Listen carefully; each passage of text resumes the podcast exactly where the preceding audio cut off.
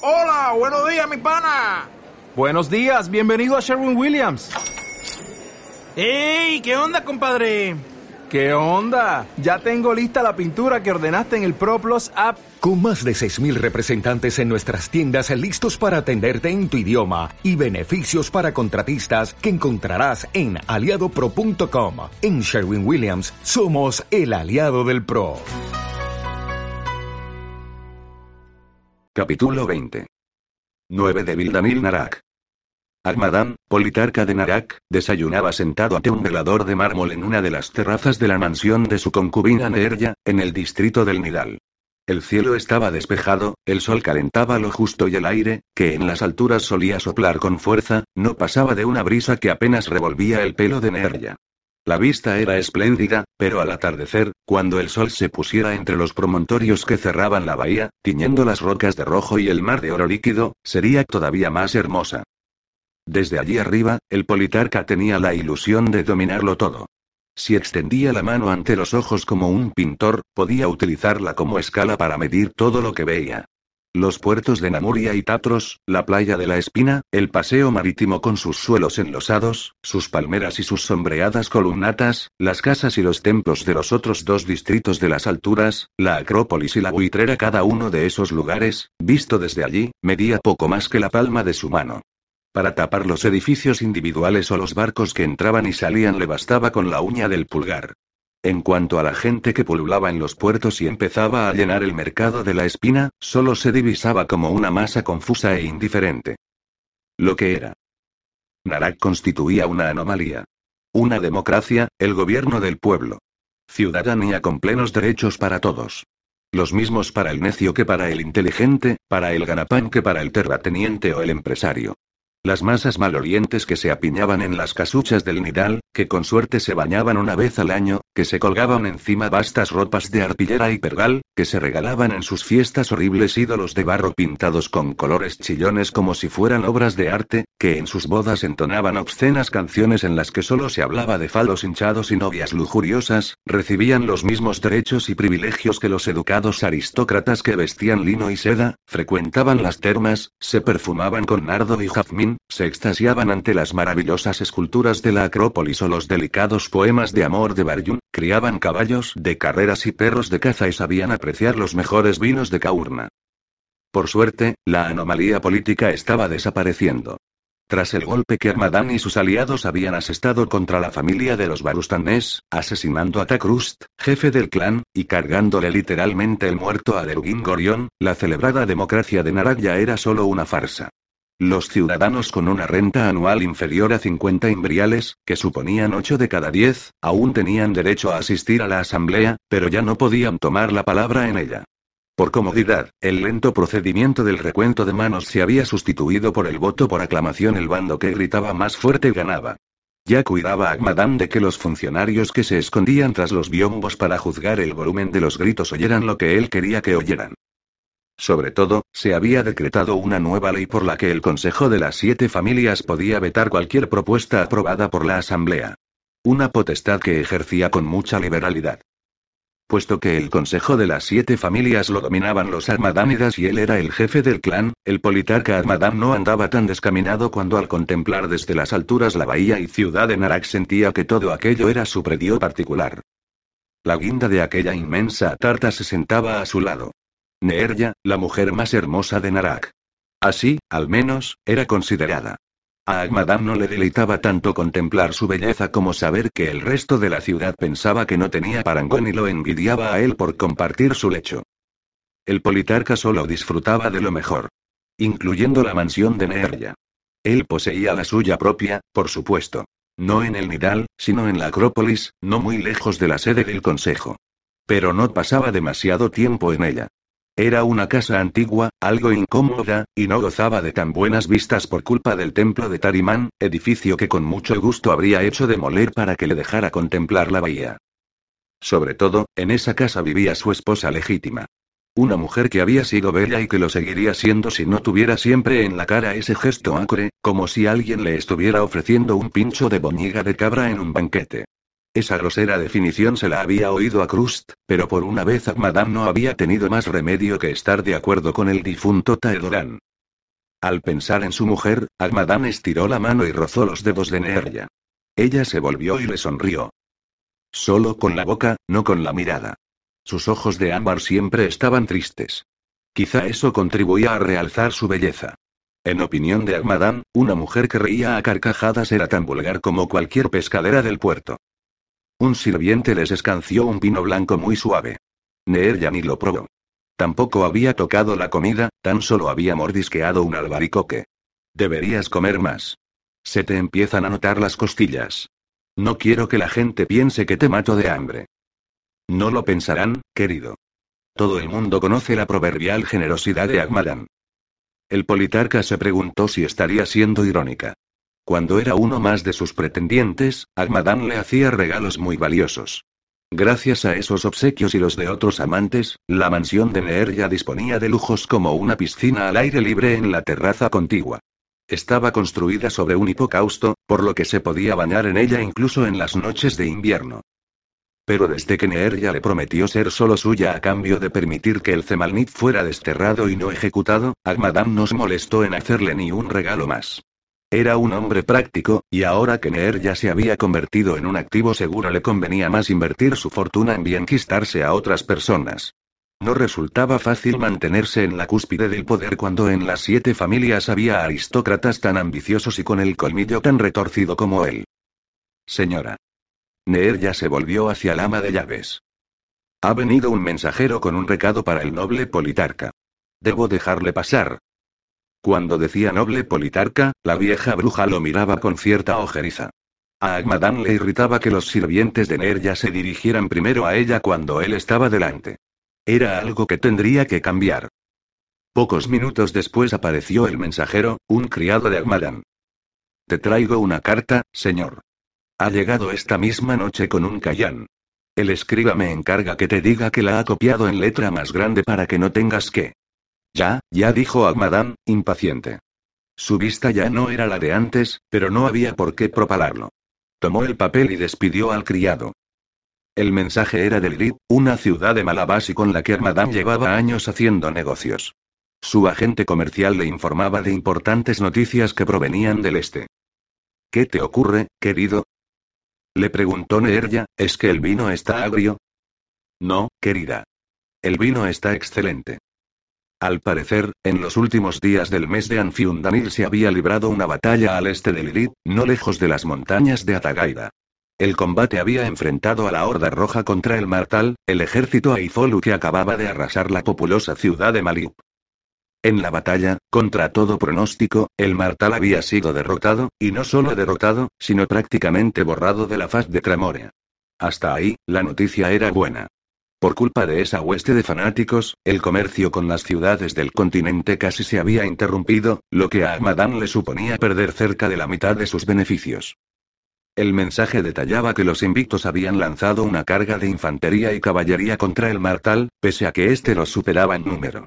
Pero su gallarda acción no habría servido de nada si en aquel momento los Aizolu no hubiesen recibido un ataque inesperado desde el otro flanco por primera vez en mucho tiempo, el ejército de Atagaira en pleno había bajado de las montañas para ir a la guerra. Lo que había hecho apretar los labios a Ahmadán en su típico gesto de dispepsia era lo que venía a continuación. En vanguardia de las Atagairas, rompiendo la formación enemiga, había cargado el mismísimo Zemalnider Gingorion, armado con la espada de fuego. Con la espada de fuego. Esto no puede ser verdad, rezongó, ¿qué no puede ser verdad, querido? Agmadán la miró con ira. Ese brillo en sus ojos casi amarillos no era acaso de alegría, de secreta o no tan secreta burla. Arrojó la carta sobre la mesa y le ordenó. Léela. Los ojos de Neer ya se deslizaron por las líneas de la misiva a toda velocidad. Al principio su gesto era inexpresivo, como si las noticias no fueran con ella. Pero de pronto todo cambió.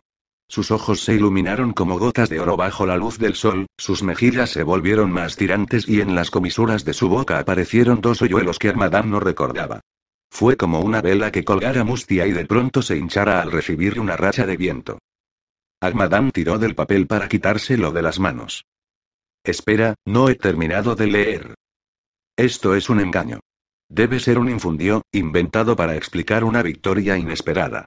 La espada de fuego está aquí, a buen recaudo. Neerja trató de adoptar una expresión neutra, pero saltaba a la vista que le costaba trabajo controlar las comisuras de la boca y que aquel chispeo no había abandonado sus ojos. Agmadán la agarró de la muñeca y apretó, ¿qué sabes tú de esto? Suéltame. Me estás haciendo daño. ¿Es alguna trama vuestra? ¿Has robado la espada y has hecho que se la envíen? ¿Cuándo iba a hacer eso, querido? ¿En qué momento dejan de vigilarla tus hombres? Interrógalos si quieres. Eres capaz de haberte acostado con todos para sobornarlos, pensó Agmadán. Pero incluso él conocía los límites y sabía lo que podía y no podía decirle a su concubina. Tiene que ser mentira, dijo, más para sí que para ella. Cemal se halla bien custodiada en el templo de Tarimán. No hace falta ni comprobarlo. Pero, contradiciendo sus palabras, apuró la copa de vino, se limpió los labios con la servilleta de lino, la arrojó al suelo como si tuviera la culpa de su enfado y se marchó de allí. Cruzar del monte del nido a la Acrópolis suponía bajar más de 100 metros de desnivel y volverlos a subir. Había un puente colgante que unía a ambos distritos. No todos los narakíes se atrevían a utilizarlo, pues oscilaba con el viento y entre los huecos de las tablas se veía perfectamente el vertiginoso abismo. Pero Aumadán lo cruzó con paso furioso, sin tan siquiera agarrarse a las sogas del pasamanos. El templo de Tarimán se hallaba al borde de un farallón, a poca distancia de su casa. En Narak reinaba una especie de extraña telepatía por la que la gente se enteraba de todo lo que pasaba casi al momento. Por eso a Ahmadam no le extrañó ver a su esposa, rodeada de criadas y asomada a un balcón que daba a los jardines que separaban la mansión del templo. No se molestaron en saludarse. El politarca entró al santuario. Tras la alargada sala de ofrendas y sacrificios se hallaba la cella. Las puertas estaban cerradas y ante ellas montaban guardia seis centinelas, que abrieron paso a Ahmadán. Dentro había otros seis soldados. Al principio Ahmadán tenía a 30 hombres custodiando la espada de fuego, pero con el tiempo relajó la vigilancia. En el centro de la estancia se alzaba la estatua de Tarimán. No era de las más grandes que podían encontrarse en Narak, pero en un espacio tan reducido sus cuatro metros de altura intimidaban. Se trataba de una de las esculturas más antiguas de la ciudad, del tipo que llamaban Shoanos, una palabra que no parecía significar nada en ninguna lengua conocida de Tramorea. Estaba tallada en madera y la pintura se veía descolorida por el tiempo. Se decía que los Shoanos eran anteriores al año cero. Agmadam se mostraba escéptico con esas cosas. Como su padre solía decir, los hombres siempre exageran la antigüedad de las obras de arte, el número de soldados de los ejércitos enemigos, la belleza de sus amantes y la longitud de sus miembros viriles, ¿para qué forjarías esa mierda de espada? Le preguntó directamente a la estatua. Su blasfemia provocó carraspeos nerviosos entre los vigilantes. Pero el dios de la barba roja siguió mirando al frente impertérrito, con el enorme martillo aferrado entre ambas manos. Cemal seguía donde debía estar, al pie del Shoanos. Para asegurarse de que no se la llevaran, habían rodeado la vaina con tres argollas de hierro atornilladas al mármol del pedestal. Si alguien quería robar el arma, tendría que agarrarla por la empuñadura y extraerla de su funda, lo que para el pobre desgraciado significaría convertirse en un montón de cenizas humeantes. Agmadán se agachó y examinó la empuñadura oscura. Acercó los dedos a la cabeza desgastada que remataba el pomo, pero dudó, y si el mensaje era una trampa destinada a que, creyendo que no era la auténtica espada de fuego, muriera abrasado al desenvainarla. Mejor que ese riesgo lo corriera otra persona. Salió de la cella y ordenó a los soldados que le trajeran a algún convicto. Por desgracia, la torre de Barust se hallaba al otro lado de la bahía, y entre el traslado en barca y la subida en el funicular se hizo casi media tarde. En su zozobra, Agmadam no fue capaz de probar bocado y se dedicó a dar impacientes paseos por el templo y los alrededores. Por fin le trajeron al prisionero, un hombrecillo de mentón huidizo al que habían condenado a muerte por destripar a un ciudadano en un callejón para robarle la bolsa. Soy inocente, señor, fue lo primero que dijo. El hombre que atestiguó contra mí era mi cuñado, añadió, como si con eso quedara dicho todo. ¿Cuándo se ejecutará tu sentencia? Dentro de dos semanas, señor. Si haces lo que te digo, me las arreglaré para que te la conmuten por quince latigazos. ¿Puedes hacer eso, señor? Te lo agradecería mucho, mucho, dijo el hombrecillo, tomándole la mano y untándosela de besos. ¿Qué debo hacer? Agmadán lo condujo al interior de la cella, le enseñó la espada atornillada al pedestal y se lo explicó, no me pidas eso, señor. No hay nadie en toda Tremoria que no sepa que solo el Zemalnit puede coger su ar. No quiero morir así. ¿Crees que es mucho mejor morir ahorcado? Existen sospechas de que esta no es la auténtica Cemal. Al menos tendrás alguna posibilidad más. ¿Es que de niño no te enseñaron matemáticas? ¿Mate qué, señor? El jefe de los guardias se acercó a Madame y le susurró al oído. ¿Es esto prudente, señor? Si resultara ser la auténtica Cemal, este hombre podría atacarnos con ella y escapar. ¿Cómo puedes ser tan mentecato? ¿No le has oído a él? ¿O es que eres el único en Tramorea que no sabe lo que ocurrirá si es la espada de verdad? El oficial se ruborizó y retrocedió sin decir nada. Agmadán se volvió de nuevo al convicto. Entre una muerte segura y otra tan solo probable cualquiera sabe lo que debe elegir. Yo no, señor. Ya mi padre me decía que yo era muy ignorante y que no sabía lo que me convenía. Agmadán bufó de impaciencia. Te condono también los latigazos. Si no es la auténtica espada, saldrás de aquí como un hombre libre. ¿Y qué haré entonces, señor? Nunca he aprendido un oficio. Al final tendré que volver a robar y me condenarán de nuevo. ¿No decías que eras inocente, rata de alcantarilla? Está bien, haz lo que te digo y si sobrevives te daré diez radiales. Eres muy generoso, señor, pero con eso. Con eso puedes montar un negocio o, mejor aún, comprarte a una esclava que tenga más cabeza que tú y lo lleve por ti. No hay más ofertas. O aceptas o te juro que yo mismo te ejecutaré en el acto clavándote una espada en los intestinos para que mueras entre tu propia mierda. Por fin, el condenado accedió. Apretándose la tripa de puro miedo, se hincó de hinojos junto a la espada y rodeó la empuñadura con los dedos. Aguantó así un par de segundos y se levantó de un brinco. Ya está. No ha pasado nada. ¿Cómo que ya está? Tira de ella y sácala de la vaina. El hombre volvió a arrodillarse, empuñó de nuevo la espada y, con los ojos tan apretados que se le formaron dos abanicos de arrugas en las sienes, empezó a tirar del arma. Sigue. Hasta que veamos la punta. Le ordenó a Madan. No era más que una espada normal y corriente, algo oxidada y con los filos mellados. Agmadán sintió que se le subía la sangre a la cabeza, a medias por la cólera y a medias por la vergüenza de haber sido engañado, para colmo delante de testigos. Vuelve a envainar la espada. Me alegro de haberte hecho este servicio, señor, dijo el hombrecillo tras obedecer la orden. Si necesitas cualquier otra cosa de mí, contaré contigo, no lo dudes. Siempre me vienen bien los hombres valientes y con iniciativa. Ahora, estos soldados te acompañarán a mi casa, donde mi tesorero te entregará los diez radiales. Mientras dos de los tres soldados sacaban al convicto de la cella, Agmadán se acercó al oficial y le dijo: No quiero que esto salga de aquí. Si se sabe, haré que a ti y a tus hombres os despellejen. Sí, señor. Pero crees que el prisionero. Muy mala suerte sería que se aleje más de diez metros del templo sin dar un resbalón y caer por el acantilado. Entendido, señor. Un resbalón. Por encima del pretil. Fuera de aquí, vamos. Quiero estar solo. Cuando el último soldado cerró la puerta de la cella tras de sí, Agmadán se acuclilló junto a la espada. Pese a lo que acababa de presenciar, los dedos le temblaban cuando los acercó al puño del arma. Por fin, se decidió a cerrarlos y tiró. Con un rechino oxidado, la hoja salió un palmo. Estás muerto, Agmadan. Al oír la voz sobre su cabeza, dio un respingo y retrocedió, todavía en cuclillas, hasta caer sobre el trasero. El susto le había acelerado tanto el corazón que se llevó la mano al pecho para apretárselo y aliviar el dolor. Levantó la mirada. Tarimán había inclinado el cuello y lo miraba sonriente. Agmadán se puso de pie y salió corriendo de la cella, despavorido.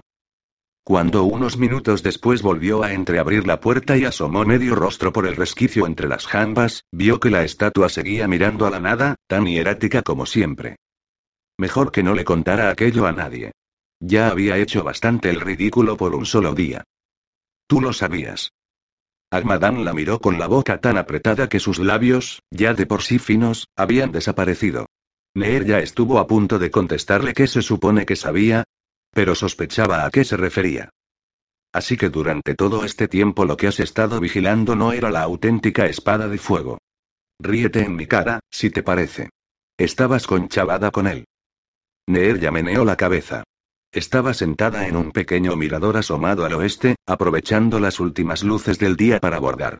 Normalmente a esa hora solía leer, pero las noticias sobre la batalla y la posibilidad de que Derugin hubiese recuperado la espada de fuego habían tensado sus nervios como cuerdas de lauda a punto de romperse. Bordar era más relajante y la mente podía divagar. Eso no es cierto y lo sabes. ¿Por qué voy a saberlo? Porque he llorado de rabia cada noche cuando tú te dormías, pensando que nos habías vencido a Derugin y a mí. ¿Crees que habría llorado así de haber sabido que el engañado eras tú? No podía decirle eso, de modo que calló. Tu silencio es más elocuente y dañino que una puñalada, dijo el politarca. Te juro por todos los dioses del Bardaliut, y que me fulminen con mil plagas y miento, que yo creía que el arma que había en el templo de Tarimán era la auténtica Cemal. Neerya le miró a los ojos tratando de transmitirle la verdad de sus palabras. Era sincera. Pertenecía a los Bazu, un clan de origen Pashkriri que había extendido su red comercial por las regiones más civilizadas de Tramoria y que administraba y explotaba las principales rutas comerciales, incluidos los 5.000 kilómetros de la ruta de la seda. Algunos de sus miembros poseían el don congénito de influir en las mentes de los demás mediante una combinación de miradas y tonos de voz. Su madre, por ejemplo, atesoraba aquel talento. Pero quien había llegado a dominarlo más era su tío segundo Urusamsa, de quien se contaba que podía leer una mente con más facilidad que una carta. Urusamsa había aprovechado sus aptitudes para convertirse en el jefe de facto del clan y amasar una inmensa fortuna repartida en bancos de Pashki, Ritión, Malabasi y Ainar. La capacidad de Neerya de influir en la conducta de otras personas, sobre todo varones, era limitada y no se basaba en ningún don sobrenatural, sino en una mezcla de belleza e inteligencia. De haber sido como Urusamsa, habría aprovechado su poder para conseguir que Armadan se despeñara por los acantilados de Narako se cortara las venas de muñecas y tobillos. Pero desde niña había comprobado que podía captar las emociones, ya que no los pensamientos, y sabía cuando alguien mentía o decía la verdad. La última vez que vio a Dergin, encadenado en la mazmorra, lo encontró sinceramente desesperado, convencido de que lo había perdido todo. No, él no la había engañado, del mismo modo que ella no engañaba a Ahmadan al asegurarle que no sabía nada. Lo que suscitaba otras preguntas. ¿Qué había ocurrido? ¿Quién o qué había ayudado a Dergin a recuperar la espada de fuego? Ahmadan llevaba un rato callado, mirando al suelo y moviendo la cabeza a los lados como si discutiera con una presencia invisible. Cuando un criado le trajo una copa de oro con vino tinto fresco, hizo ademán de rechazarla. Pero luego cambió de opinión, chasqueó los dedos para que le volviera a traer la copa, la vació de un trago y le ordenó que se la llenara de nuevo. Es posible que no lo supieras, que ese tipejo lograra engañarte a ti como hizo con los demás, dijo por fin. No es necesario que le insultes, pensó Neerya. Pero prefirió no avivar más la cólera del politarca. Es tal como te he dicho. Pero no puedes negar que te alegras. Lo veo en tu cara. Te alegras de que me haya dejado en ridículo. Lo que ocurra dentro de mi corazón es asunto mío. Juraste pertenecerme solo a mí, puta. Neer ya no soportaba la vulgaridad ni la grosería, y ahora fue ella quien estalló. De un palmetazo, arrancó la copa de la mano de Ahmadan y derramó el vino en el suelo. Pero no juré olvidarme de él. Ningún juramento puede tomar los recuerdos. Ahmadan levantó el brazo derecho para abofetearla. En vez de eludirlo, Neer ya se acercó más, y casi le escupió en la cara al decir, Adelante. Pégame. Ya sabes que también te juré otra cosa.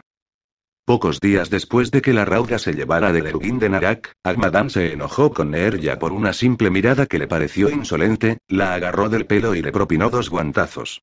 Ella se libró de él y corrió hasta la balaustrada que había junto a la piscina, se subió a ella, sacó las piernas fuera, colgando sobre el abismo, y dijo, Por el voto que hice, no puedo tomar represalias contra ti. Pero si vuelves a ponerme la mano encima, juro por todos los demonios del Prates y el inframundo que me tiraré desde aquí. Almadam tragó saliva recordando aquello. Juramentos, juramentos. Ya que los sacas a colación, te recordaré a qué te obligan los tuyos. Ve a la alcoba y espérame allí. Capítulo 21. 9 de Vildanil del año 1002 de Tramore a Paso Norte a media mañana. El grueso de la Horda Roja ha llegado a la región conocida como Paso Norte, limitada al este por los montes Crisios, al oeste por las nevadas montañas de Atagaira, al sur por la planicie de Malabasi y al norte por el fértil país de Avinia. La vanguardia, formada por 300 jinetes, alcanzó su destino tres días antes. En lugar de tomar el desvío al este que nos acercó a los demás a las inmediaciones de Atagaira, los exploradores cabalgaron en línea recta hacia el norte, atravesando con meritorios sacrificios un vasto y árido pedregal. A nuestra llegada, dichos ojeadores nos informaron de que en la comarca de Paso Norte existen una ciudad digna de tal nombre, tres villas y una docena de aldeas.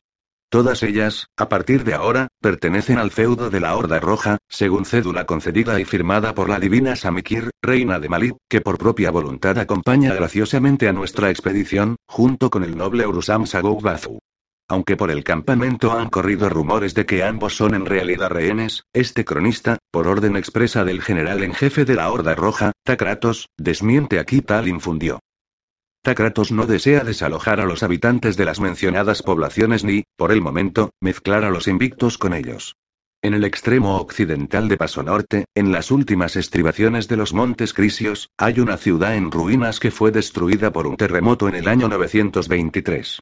Las crónicas de la época cuentan cómo días antes de la catástrofe se percibía en las calles un olor fétido, similar a los efluvios mefíticos que se captan cerca de ciertas ciénagas, y cómo desaparecieron misteriosamente todos los insectos, sabandijas y alimañas de los alrededores. El terremoto se produjo de noche y, según algunos supervivientes, se abrió en el centro de la ciudad una abismal grieta de la que brotaron unos monstruosos tentáculos de lodo que recorrieron las calles, derribaron edificios, atraparon a decenas de vecinos y los arrastraron a las profundidades. Como fuere, la ciudad de Tolkar, pues tal era su nombre, no volvió a ser habitada desde entonces. Pero Takratos y los oficiales de su Estado Mayor han considerado que, puesto que se eleva más de 100 metros sobre las tierras de Paso Norte y domina la región, se trata de un enclave asaz apropiado para que la Horda asiente aquí sus reales. Las ruinas se hallan en un estado no mucho menos calamitoso que las de Nidra, pero, tomando en cuenta la fuerza de trabajo de la horda, los sueldos que gracias al botín arrebatado a los Aifolu se pueden pagar a los lugareños, la cantidad de materia prima disponible en el propio lugar y las condiciones del clima de Paso Norte, este humilde cronista calcula que la reparación de las murallas, menester el más urgente de todos, podrá terminarse en tres meses, y la del resto de la ciudad en un máximo plazo de un año, un mes y dos semanas, tres días arriba, Tres días abajo. Por el momento, la Horda Roja se ha instalado en las ruinas de Tolkar, y el estandarte de nuestro orgulloso naval ondea en el único torreón que permanece intacto, sobre el baluarte meridional. Hoy, 9 de Vildamil, se han llevado a cabo los rituales deprecatorios para propiciarse a los espíritus de los antiguos moradores de la ciudad, y también se han ofrecido sacrificios a la gran estatua de Anfiun que, milagrosamente, se ha encontrado intacta entre los escombros de un templo. También se ha procedido a cambiar el nombre de la ciudad, para lo cual se ha votado en asamblea formal de guerreros. Algunos nostálgicos han propuesto el nombre de Migranz. Otros, llevados por la admiración a nuestro nuevo general, que no por vulgar adulación, han sugerido llamarla Cratine, Craturia u otras variantes, cada uno ateniéndose a las reglas de su propio idioma. Takratos, de natural modesto y discreto, se ha negado a que la nueva capital de la Horda Roja lleve su nombre y ha propuesto, tras consultar al joven erudito Mekontik, versado en lenguas del pasado, que sea conocida como Nikastu, que en el idioma de los arcanos significa ciudad de la victoria. La moción ha sido aprobada por aclamación. Así termino esta entrada del diario oficial de la Horda Roja hoy, 9 de Vildamil, en la ciudad refundada de Nikastu de lo que queda constancia con mi firma y con la de Takratos, general en jefe de los gloriosos invictos. Aridetim, diario de la Horda Roja mientras a más de mil kilómetros de distancia Ner ya se tumbaba boca arriba en el lecho y se dejaba hacer pensando en el hombre al que amaba, este se retorcía las manos, tratando de aliviar la torturante comezón que le producía la ausencia de la espada de fuego. Deberías comer, Tadergin. Así al menos tendrías algo en que entretener los dedos, le dijo Kibes. Estaban sentados en el mirador de Nikastu, la primera taberna de la joven ciudad, inaugurada por Gavilán. El capitán de la compañía Terón no había perdido el tiempo. Es la primera noche en nuestra nueva ciudad, había dicho, y sería de muy mal agüero que no la celebráramos con una buena borrachera. Por el momento, las paredes de la cantina, allí donde las había, no levantaban más de un metro del suelo, pues el lugar que había elegido Gavilán era un solar donde antes del terremoto debió levantarse una mansión señorial. Según explicaba a la clientela mesa por mesa, Gavilán había escogido aquel lugar por las vistas. El solar se hallaba en la parte norte de la ciudad, en una elevación que superaba incluso la altura de la muralla. Desde allí se divisaban las llanuras de Avinia y el aire que soplaba era fresco. Tal vez en exceso. Entraba el otoño y el viento venía del norte, donde el clima era más húmedo y menos cálido que en la tórrida Malabasi. A ratos, Tergin no notaba el frío y a ratos se estremecía. Como había previsto, estaba sufriendo constantes accesos de fiebre. Llevaba ya siete días sin la espada, tantos como la vez anterior. En aquella ocasión había supuesto erróneamente que Cemal se encontraba en su casa, escondida dentro de la armadura hallada en Arak. Ahora no tenía la menor idea de en qué rincón de Tramorea podía hallarse. Había decidido acompañar a la Horda Roja en su viaje, en lugar de regresar a Narak, por dos razones. En primer lugar, sin la espada de fuego no tenía el poder necesario para vengarse de Agmadan y recuperar a Neerya. En segundo lugar, no quería distanciarse demasiado de Tagaira. Estaba convencido de que Ziyam y Zemal no podían hallarse muy lejos la una de la otra. En parte acertaba y en parte se equivocaba. ¿No has oído a Kibes? Preguntó Baoyin. Come algo, por favor. Kibes y Baoyin estaban muy entretenidos dando cuenta de una ración de caracoles. En la tercera jornada de viaje desde el Kimalidú, mientras seguían una ruta en forma de arco que los había acercado a las montañas de Atagaira, les había llovido durante varias horas.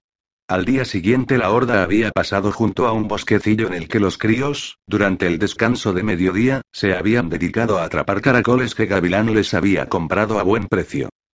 A siempre le habían gustado aquellos moluscos, pero ahora se le revolvía el estómago al ver cómo Kibes y Baoyi murgaban en sus conchas con alfileres para sacar sus cuerpos blandos y viscosos, y antes de llevárselos a la boca los contemplaban con tanta satisfacción como balleneros que hubieran arponeado un cachalote.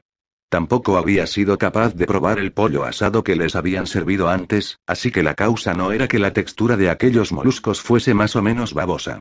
Simplemente, tenía la garganta y la boca del estómago cerradas con un candado. Escondió las manos debajo de la mesa y se clavó las uñas en los muslos hasta hacerse daño. Por fin llegó la siguiente ronda de cervezas. Terguín había pedido una jarra a doble, pensando que había pocos camareros atendiendo las mesas y que acabaría con su bebida antes de que tuvieran la suerte de que volvieran a atenderlos. Cuando dio el primer trago, largo como el beso de dos amantes que se reencuentran, comprobó con el rabillo del ojo que sus amigos lo observaban con preocupación. Sí, estoy bebiendo mucho, pensó. Y, con el estómago vacío, la cerveza se le estaba almacenando toda en un lugar situado justo encima de sus cejas. ¿O era más bien en su nuca? Hambre no tenía, pero sed sí, una sed monstruosa, y además la única forma que se le ocurría para conciliar el sueño era embotarse a fuerza de beber. La tragantada fue tan larga que se le llenaron los ojos de lágrimas. Para despejarlos, se los frotó y parpadeó, mientras miraba a su alrededor. Había unas treinta mesas, de diversas formas, maderas y tamaños, y el surtido de sillas no era menos abigarrado. No muchos días atrás, en esas mismas mesas y sillas se habían sentado los oficiales del Martal para banquetear y celebrar sus masacres. Gavilán, que llevaba tiempo pensando en montar su propio negocio, había comprado las de más calidad a aquellos a quienes les habían correspondido en el reparto del botín, y otras las había rescatado de una gran montonera destinada a convertirse en leña. Presidía la fiesta de inauguración una estatua de seis metros de altura. La habían encontrado a poca distancia de allí, sepultada entre una pila de cascotes y tejas, pero incólume. Era una talla de madera maciza, y muy pesada, que representaba a Anfiún. Tras hacerle los sacrificios de rigor, Gavilán había convencido a Kratos de que el mejor lugar para el dios, que como buen guerrero tenía fama de borrachín, era el mirador de Nikastu, así que la había hecho traer y encaramar sobre un pedestal. Ahora el rostro severo y barbudo del dios los contemplaba desde arriba, tal vez envidioso del festín que se estaban dando a su alrededor todos aquellos soldados. No obstante, para contentarlo, lo tenían rodeado de velas encendidas, pasteles de ofrenda e incluso una enorme jarra con 20 litros de hidromiel, que según la tradición era su bebida favorita. Es un Shoah, nos comentó Dergin. Sus amigos, que llevaban un rato comentando el clima de la región y tratando de incluirlo a él en la conversación, se quedaron callados. ¿Un Shoanos? Preguntó Kibes al cabo de unos segundos. Disculpa mi incultura, Tadergin. ¿Eso qué es? Una estatua de una era anterior. De antes del año cero. ¿Tiene más de mil años? ¿Una talla de madera? ¿No crees que debería estar podrida? Si se trata bien, la madera puede durar mucho tiempo, dijo Baoyin. ¿Cómo lo sabes? Ignoraba que fueras ebanista. Y no lo soy. Pero he trabajado para varias escultoras y algo entiendo de materiales. ¿Que has trabajado para escultoras? ¿Qué hacías? ¿Les sujetabas los cinceles? ¿Les barrías el taller? Posaba, dijo Baojim, agachando la mirada y ruborizándose un poco. Te has puesto colorada. No me digas que posabas. ¿Desnuda? Bueno, yo. A veces. Guau. No me lo imaginaba de la severa capitana Baojim, dijo Kibes, chupándose la salsa del último caracol de los dedos de la mano izquierda. La que él, en la peculiar visión del mundo que le había imbuido la magia de Calitres, consideraba su diestra. En Atagaira se considera un honor que una artista te elija como modelo. La respuesta de Baojim contestaba implícitamente a una crítica, puesto que en Ritión y otros reinos tan solo las cortesanas se desnudaban para pintores y escultores. En cualquier caso, la Atagaira decidió desviar de su persona el foco de la conversación. ¿Cómo sabes que esa estatua es tan antigua, Tadergin? El estilo. Todos esos shoanos tienen un aire similar. Sonrisa enigmática, ojos algo rasgados, la pierna derecha ligeramente adelantada, el torso recto. Tergin contuvo un estremecimiento, pero solo a medias. No sé, tienen algo que me da escalofríos. Pues no se parece en nada al demonio de metal que destruiste en la Torre de la Sangre, dijo Kibes, girándose y acodándose en la silla para estudiar mejor la estatua. No, pero ya no me sorprendería que cualquier objeto inanimado volviera a la vida. Tergin recordó las últimas palabras del rey Grisi, con la mirada perdida, repitió. Los dioses vendrán. Con todo respeto, Tadergin, ¿no estás un poco obsesionado con los dioses? Hemos vencido cuando todo parecía perdido, tú destruiste a uno de los tres demonios y también hemos evitado que despertara el tercero. ¿A dónde quieres ir a parar, Kibes? A que hemos salvado al mundo de un mal horrible, de una crueldad y una devastación como no se habían conocido jamás en la historia de Cramorea. Deberíamos disfrutar un poco de las mieles del triunfo. Los dioses oscuros han sido derrotados, Tadergin. Los dioses tradicionales añadió, señalando a la estatua están de nuestra parte. Creo que las cosas van a mejorar. Y brindo por ello. Añadió, levantando su jarra. Tergin miró con tristeza a sus dos amigos. ¿Cómo explicarles que no podían confiar en los dioses tradicionales? Él mismo no sabía qué pensar. Somos los que esperan a los dioses, insistía Linar, y Mika le seguía la corriente. Pero a Derugin le costaba trabajo creer que las divinidades a las que se rendía culto en toda Tremorea fueran tan malignas como el siniestro Tubilok y sus demonios. ¿Qué papel desempeñaba, por ejemplo, Tarimán, el herrero que había forjado la espada con la que fue derrotado Tubilok? Sobre todo, ¿cómo pensar en enfrentarse con todos los Yugaroi del Bardaliut? Antes de desaparecer sin despedirse, Calitres les había dicho, con suerte, los siete Calagorinr juntos podríamos haber derrotado a dos o tres dioses a la vez. Su mano volvió bajo la mesa, buscando en vano la empuñadura de Cemal, y al palpar solo aire volvió a cerrarse con tal fuerza que las uñas le hicieron heridas en la palma. No seré yo quien luche ya contra los dioses. La amargura se mezclaba con un extraño punto de alivio. Intuía que esta vez no iba a recuperar el arma de Tarimán. De algún modo, Ariel se había convertido en la nueva Cemalnit. Podía empuñar y usar la espada de fuego saltándose las normas del certamen. Una prueba de que los tiempos estaban cambiando, de que la época de los humanos llegaba a su fin. ¿Quién era Ariel en realidad?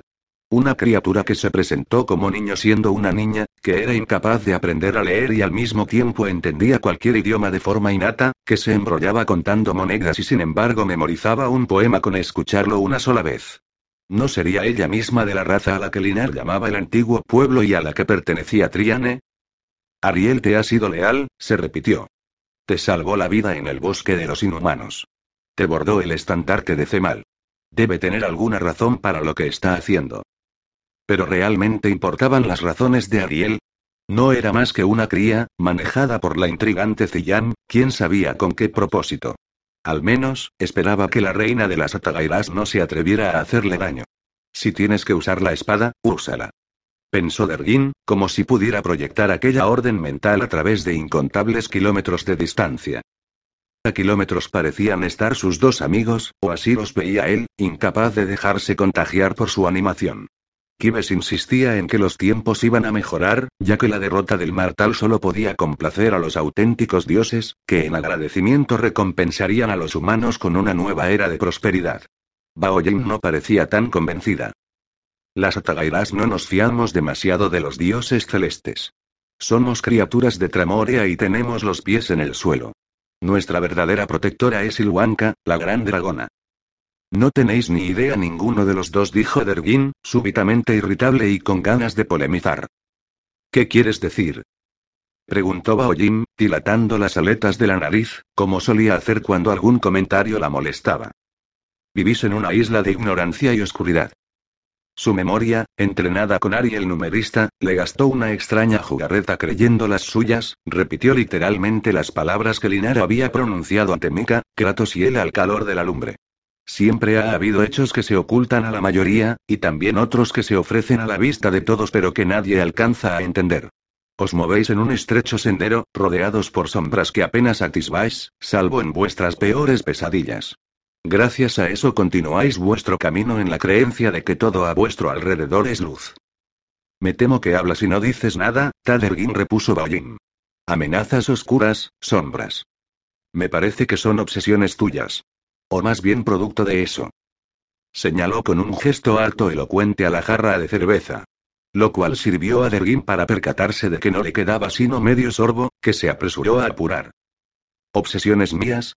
Si hubierais escalado al cielo como yo, si tuvierais las pesadillas que tengo yo, añadió mentalmente, si supierais cómo es el mundo en realidad, os asustaríais tanto que cavaríais un hoyo en el suelo, enterraríais la cabeza en él y ya no la sacaríais de allí. ¿Crees que lo que vi yo en Ilfatar es propio de un ignorante?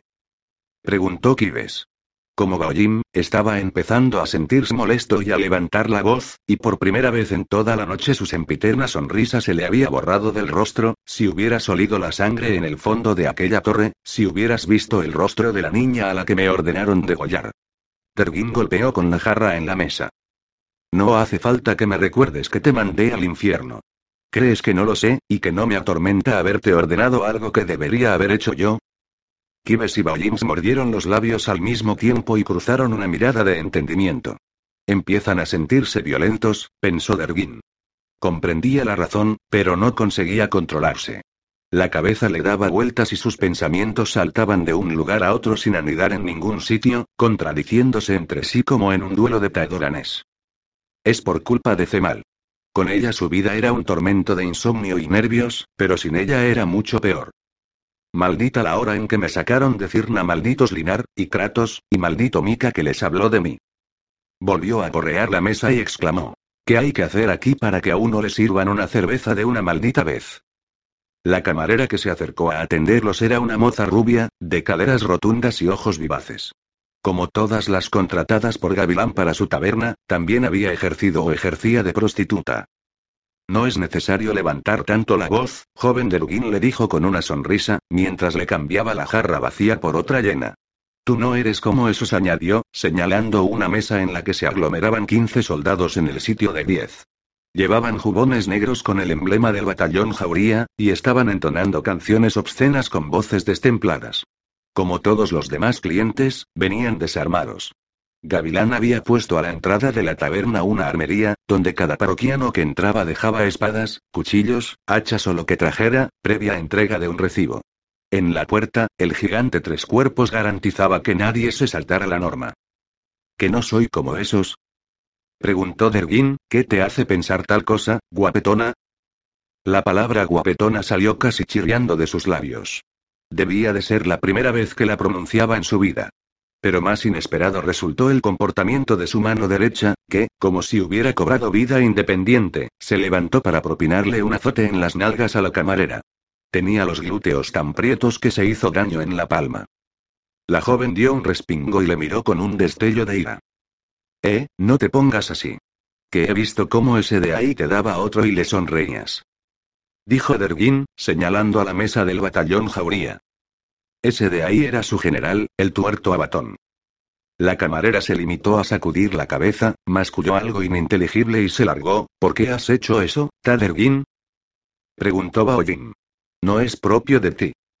En tu país tratáis a los hombres como si fueran animales. ¿Tienes algo que opinar de cómo tratamos aquí a las mujeres? Kibes agarró la jarra de Derguin y tiró de ella. Mejor será que me la tome yo. Creo que tú ya has bebido suficiente. Si en el repertorio de frases hay una que jamás conseguirá aplacar a un borracho, es esa. Tergin sintió que se le subía la sangre a la cabeza. fluido que, mezclado con el alcohol que ya la ocupaba, solo contribuyó a que todo girara en un remolino más vertiginoso aún. Aunque ya no sea el puto Zemalit, aún tengo dinero y cojones para decidir cuándo me bebo una cerveza y cuándo no. ¿Quién es el que está hablando por mi boca? Dentro de sí mismo, hundido en un pozo oscuro, debía de esconderse el derguín de siempre. Pero alguien había tapado el brocal y su vocecilla apenas se escuchaba como el chillido de una rata ahogándose. Kibes empujó la cerveza de vuelta. Jamás he dudado de eso.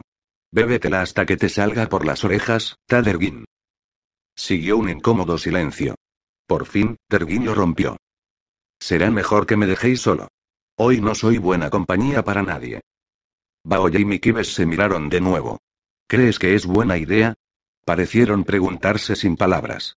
Pero finalmente se levantaron y lo dejaron allí, con un escueto adiós. Lo siento. Es por la espada. Todo por la puta espada, dijo Derguín, cuando ya no podían oírlo.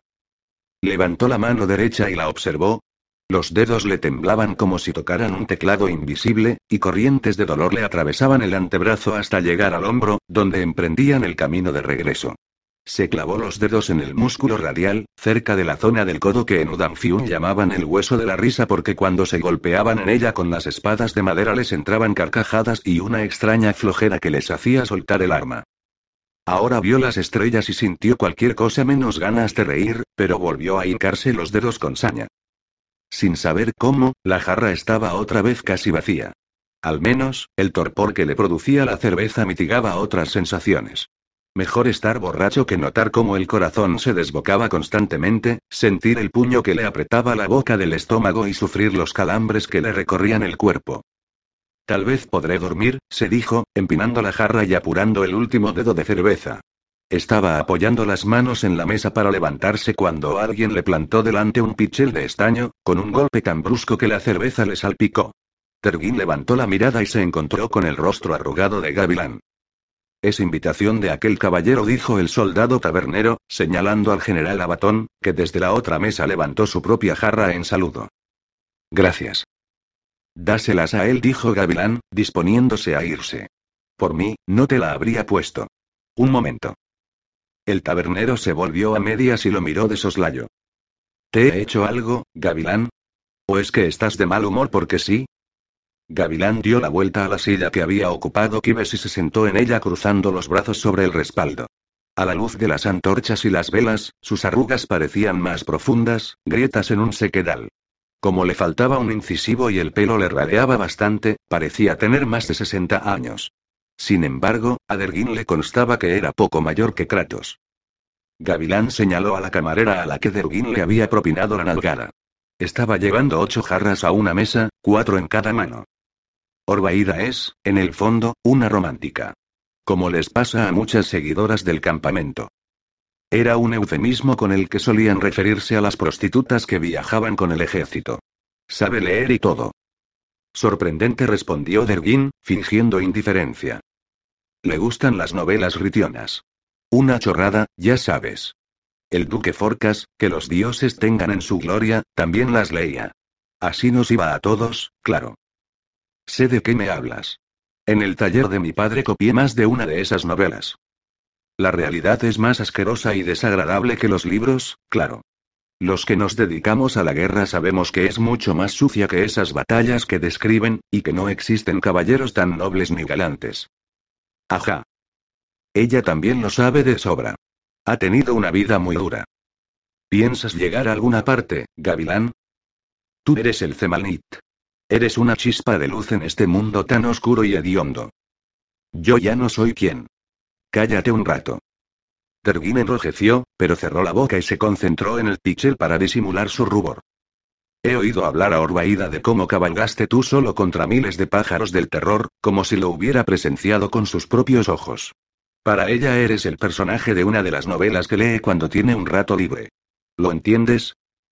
Un personaje. Sí, un personaje. No una persona. No puedes permitirte ser vulgar como el viejo gavilán, porque no eres un soldado, sino un símbolo. Debes ser sublime y elegante como un dios. Gavilán se levantó. No voy a decirte que no vuelvas a entrar en mi local, Tadergin. Tampoco te voy a pedir que desde ahora bebas agua de la fuente. Pero te ruego que no olvides quién eres. Menudo sermón filosófico me ha echado el viejo, pensó Derguín. Le dio un trago a la cerveza, y de pronto le supo amarga como metal recalentado. Sí, era mejor irse y dejar de defraudar a la gente que tanto esperaba de él. Yo solo era el que empuñaba la espada. Ahora la espada no está, y yo no soy nadie. Solo aire condensado que parece tomar la forma de una persona, pero no tengo más entidad que el personaje de una novela. Y la mía ya se ha terminado. Eh, Tadergin. Zemanit. Ven aquí. Tergin levantó la mirada. Desde la mesa del jauría, Abatón le hacía señas y lo llamaba con voces estentóreas. Tergin hizo un gesto de negativa, tratando de no mostrarse desdeñoso, y bajó la mirada a la mesa. Un minuto después, una mano dura como una tenaza lo agarró del codo y tiró de él sin contemplaciones. Ven a beber con nosotros. El general en persona se había levantado a buscarlo. Eran los privilegios y las servidumbres de ser el Zemalnit. De haber sido el Zemalnit, el símbolo, el personaje. ¿Qué pasaría cuando todos se enteraran de que había extraviado la espada de fuego? El secreto solo lo conocía gente de confianza Mika, Kratos, Baoye y Mikibes. Pero aunque fuesen mudos como tumbas, eran cuatro personas al corriente. Demasiadas. No convenía malquistarse con Abatón. Kratos le había hablado de él, definiéndolo como alguien a quien no se le debía dar la espalda. De modo que Derguin se puso en pie y se resignó a aceptar la invitación. Abatón era 10 centímetros más alto que él y tenía el cuerpo de un atleta. Con un parche en el ojo su aspecto habría mejorado bastante, pero debía considerar que la cuenca vacía y atravesada por una cicatriz le otorgaba un aspecto más temible y autoritario. Sin soltar el brazo de Derguin, lo condujo hasta su mesa y lo acomodó a su derecha. Si quince estaban apretados, con un comensal más los codos y los hombros no hacían más que chocar, y los pies se enredaban por debajo de la mesa y golpeaban patas o espinillas. Abatón se empeñaba en hablarle como si estuviera sordo, acercándose tanto que lo rociaba con su saliva. Terguín sabía que, después de tantas cervezas, su aliento no debía de oler precisamente a rosas, pero el del general lo estaba mareando. Se sumaba el tufo rancio y apelmazado de la ropa transpirada, más el olor grasiento y ya revenido de los restos de un enorme muslo de ave que reposaban en el centro de la mesa. Algunos opinaban que, transcurridos unos días, la carne de los pájaros del terror estaba más sabrosa, como la de las perdices. Pero en ese momento Derguín, con el estómago revuelto, no podía estar de acuerdo. La conversación era estridente, rápida y a la vez repetitiva, un enjambre de abejas que pasaban zumbando junto a sus oídos. A Derguín le daba vueltas todo y a ratos le parecía que veía moverse los labios de un hombre mientras que la voz de otro le llegaba con retraso o quizá con adelanto. ¿Nos enseñas la corona al valor, Taderguín? ¡Qué estupidez! ¿Crees que la lleva encima? Yo la llevaría encima hasta para cagar si me la dieran. Pero, claro, yo soy un vulgar soldado, y en la vida me concederán una condecoración como esa. Tú no eres amigo del comandante en jefe. Siempre hay clases. Tampoco cargaste tú solo contra esos chiflados de los glabros. Solo no, rodeado de tías en pelotas. Ya me habría gustado estar allí. No habrías tenido cojones. ¿Cómo que no? Dame una armadura, una espada mágica y un unicornio, y verás cómo cargo contra todos los dioses del Bardariut si hace falta. ¿Con qué esas tenemos? Pensó Derguín, y contestó al audaz. Pues ánimo, que a lo mejor te hará falta. ¿Crees que no lo haría? El soldado, que tenía una barba fosca y salpicada de espuma, lo miró entrecerrando los ojos, ¿te burlas de mí? Nada más lejos de mi intención. Porque yo tuve que cargar a pie contra esos putos demonios de ojos amarillos.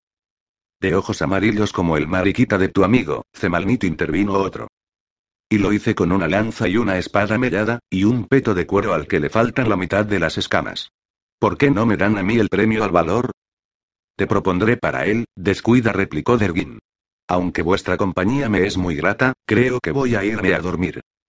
Trató de levantarse, pero Abatón lo agarró del brazo y lo volvió a sentar, aprovechando que el equilibrio de Derguin era un tanto precario. Por favor, Zemalnit, no nos prives de tu compañía.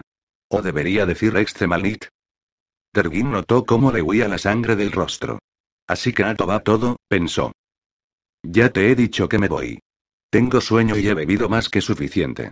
Gracias por tu invitación. Os dejaré pagada otra ronda.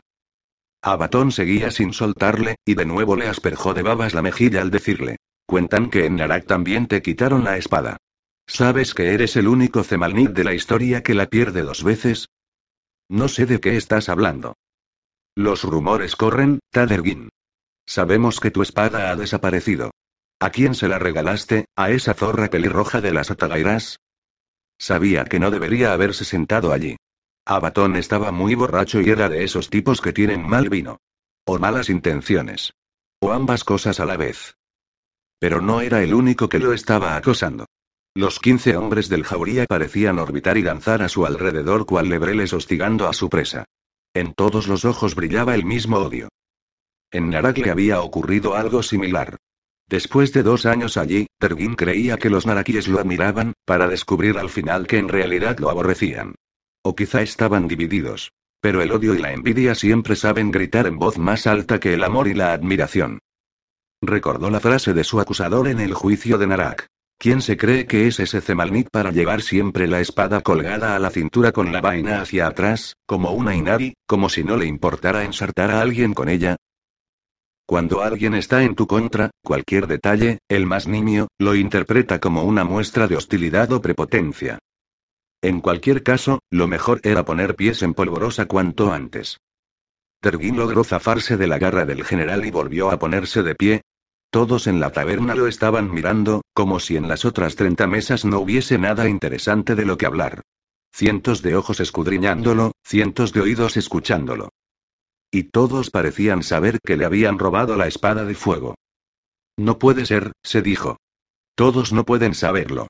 La mezcla del alcohol y la privación de Cemal lo estaban volviendo paranoico.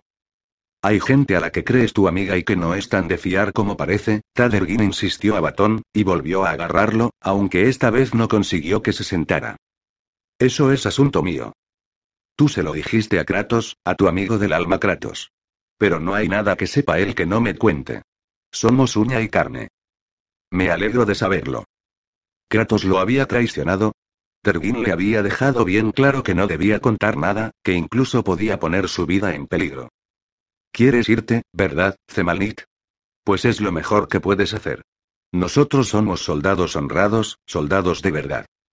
Bien por el general. No necesitamos magia para sentirnos más hombres.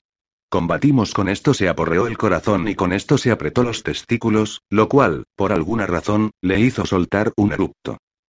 Bien dicho. No somos críos de teta a los que quitan de escribanos para regalarles un premio que no se merecen. Kratos sería mil veces mejor Zemalnit que tú. Tergin bajó la voz, mirando fijamente a los ojos a Abatón. O más bien al ojo. La órbita vacía del otro le resultaba demasiado repugnante. Te ruego que me sueltes, general. Esta conversación ha dejado de interesarme hace rato. Qué importante es el niñato. Dijo otro de los soldados. Abatón seguía sin soltarlo. Hacía ya mucho rato que el contacto había pasado de amistoso a molesto, y de molesto a ofensivo. Con la ira, a Derguín se le estaba despejando la borrachera y casi se había olvidado de los calambres del brazo. Así pues, la ira debía ser algo bueno. Suéltame, general repitió en voz muy baja. O si no, ¿qué? dijo Abatón, poniéndose en pie y acercándole la cara como si fuera a propinarle un cabezazo. Sin tu espada llameante no eres nadie. ¿Has oído hablar del arbalipel? ¿Del arbaliqué? Ah, ay. Tergin agarró la muñeca de Abatón con la mano izquierda y la dobló hacia arriba, forzándola al máximo. Después tiró de él con todas sus fuerzas.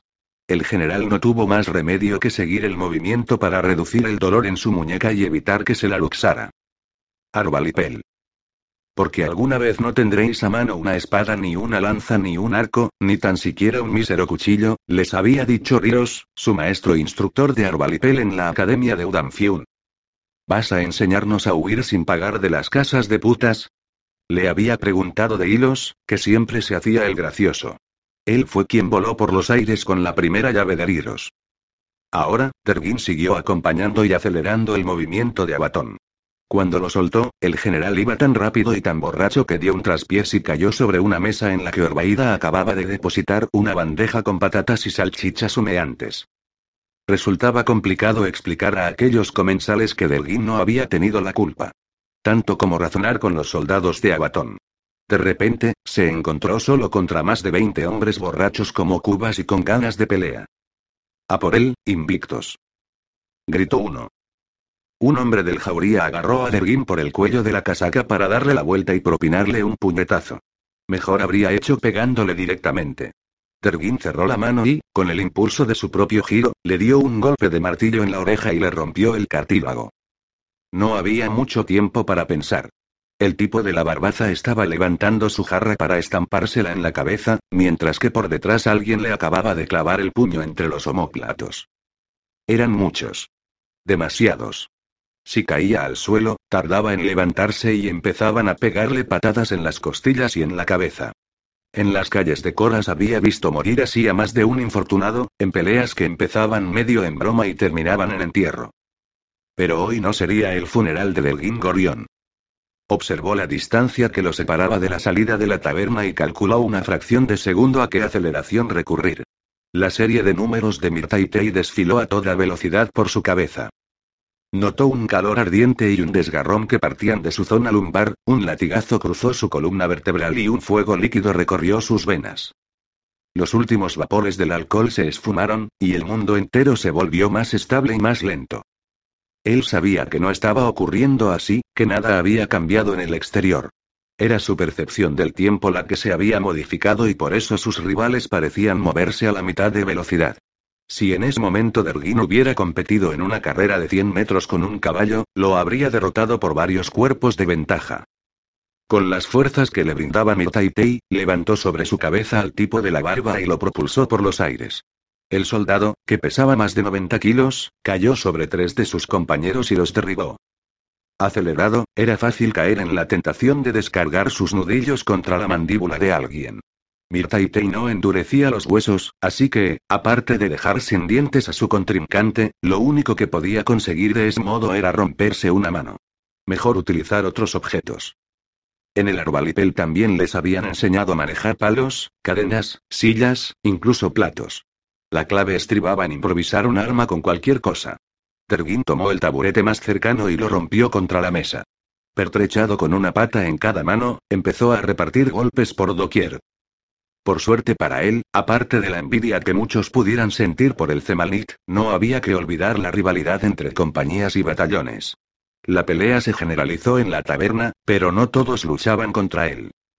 Poco a poco se fue abriendo paso hacia la puerta, que no era más que un hueco abierto entre dos muretes. Superado por un número abrumador de adversarios, no tenía tiempo de andarse con contemplaciones y los golpes que descargaba surtían efectos demoledores. Aunque él los oía más lentos y graves, los chasquidos de los huesos al romperse eran inconfundibles. Se agachó, se levantó, giró el cuerpo, esquivó puños y patadas, siempre moviendo los palos a ambos lados como aspas de un molino impulsadas por un huracán. En alguna ocasión hundió las punteras de sus botas en vientres y testículos, y a un infortunado le partió la rodilla con el talón. Pero procuró levantar los pies lo menos posible, pues no habría sido muy oportuno resbalar con la pierna de apoyo y caer al suelo. Avanzó describiendo giros, barriendo a su espalda con las patas del taburete para que nadie creyera que podía atacarlo impunemente por detrás. Ya solo faltaban tres metros para la puerta y no quedaba nadie interponiéndose en su camino. Pero en la entrada había aparecido una figura que conocía de sobra, con la cabeza rapada y la espada de Taedorán a la cintura. ¿Qué está pasando aquí? Detrás de Kratos se cernía la mole de tres cuerpos. La llegada de ambos detuvo la pelea por arte de magia. Terguín se desaceleró. Jadeando y con las pulsaciones disparadas, se dio la vuelta. En los laterales de la taberna, la lucha se había librado entre invictos, que ahora procuraban ponerse firmes ante su general en jefe, con más o menos éxito. Pero en la parte central había un reguero de mesas y sillas desvencijadas y cuerpos derribados. Algunos estaban tumbados, otros de rodillas, había quienes se habían sentado en el suelo agarrándose una pierna dolorida o gateaban buscando sus dientes. A ojo de buen cubero, Terguín calculó que había dejado fuera de combate a 15 hombres. No está mal para un Zemalnit sin espada, se dijo con una sonrisa. Capítulos 22. Narak. Pese a que la sometió y utilizó de todas las maneras posibles, el coito no mejoró el humor de Agmadan. Aún así, al terminar se quedó dormido. Ya no estaba en su mejor forma y para culminar el acto tuvo que sudar tanto que dejó las sábanas empapadas. Cuando lo oyó roncar, Neer ya se apartó hasta el borde de la cama, lejos de su calor pegajoso, de su olor acre y de la humedad del lecho. Estaba pensando en levantarse, salir de la casa y nadar en la piscina, pero prefería esperar a que el sueño de Ahmadán fuese lo más profundo posible. No soportaba al hombre que dormía a su lado. Como cortesana, a menudo había tenido que fingir agrado por hombres ricos y poderosos que en realidad no la atraían. Pero a Ahmadán lo aborrecía física y moralmente.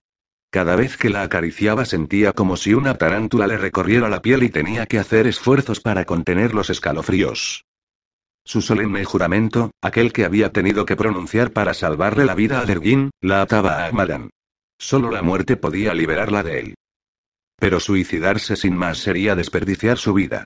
Mientras contemplaba los bordados del dosel, pensó que si había de morir se lo llevaría a él por delante. ¿Por qué no ahora? En la mesita tenía los alfileres de platino que se había quitado del pelo al meterse en la cama. Tomó uno, se volvió hacia Ahmadan y acercó la punta a uno de sus párpados. Si aprieto aquí, en el lacrimal, y tuerzo la punta hacia arriba, le taladraré el cerebro y lo mataré. La idea hizo que se le aceleraran los latidos, pero no de miedo, sino por una extraña euforia. Sí, comprendió, era muy capaz de hacerlo. Pero... No. Hoy le había llegado una nueva esperanza. Durante varias semanas había ignorado si Delguín estaba vivo o muerto. Sin embargo, ahora sabía que, pese a las acechanzas de Agmadán, el joven Ritión seguía siendo el Zemalnit. No solo eso, sino que había realizado una proeza digna de cantares épicos. Se lo imaginó cabalgando por delante de las afamadas atagairas, blandiendo sobre su cabeza la espada de fuego y sembrando el terror entre los enemigos, y aquel pensamiento hizo que se le erizara la piel de los brazos y de la nuca. Si Dergin conservaba a Zemal, con ella tendría poder suficiente para regresar a Narak y vengarse de Agmadan. Estaba sonriendo en la oscuridad y frotándose casi sin darse cuenta un muslo contra otro cuando un nuevo pensamiento congeló su sonrisa y paró los latidos de su corazón. ¿Por qué no había venido ya? ¿A qué estaba esperando? ¿Por qué, en lugar de regresar a Narak a buscarla, había viajado más de mil kilómetros al este para embarcarse en una guerra lejana? Alguna razón tendría, pensó. No, ningún motivo podía justificar abandonarla a ella en manos de Agmadan. ¿Qué hombre de verdad dejaría a su amada en el lecho de otro? ¿Quién soportaría la idea de imaginar las manos de otro recorriendo la piel de su amante? En realidad nunca llegamos a ser amantes, recordó, y la tristeza de aquel pensamiento fue tan profunda que los ojos se le llenaron de lágrimas, y tuvo que darse la vuelta en la cama y morder la almohada para sofocar los sollozos. En ese momento notó algo frío y puntiagudo que apretaba su espalda desnuda entre dos vértebras. Una voz de mujer con acento extranjero le dijo, si gritas o dices una sola palabra, morirás.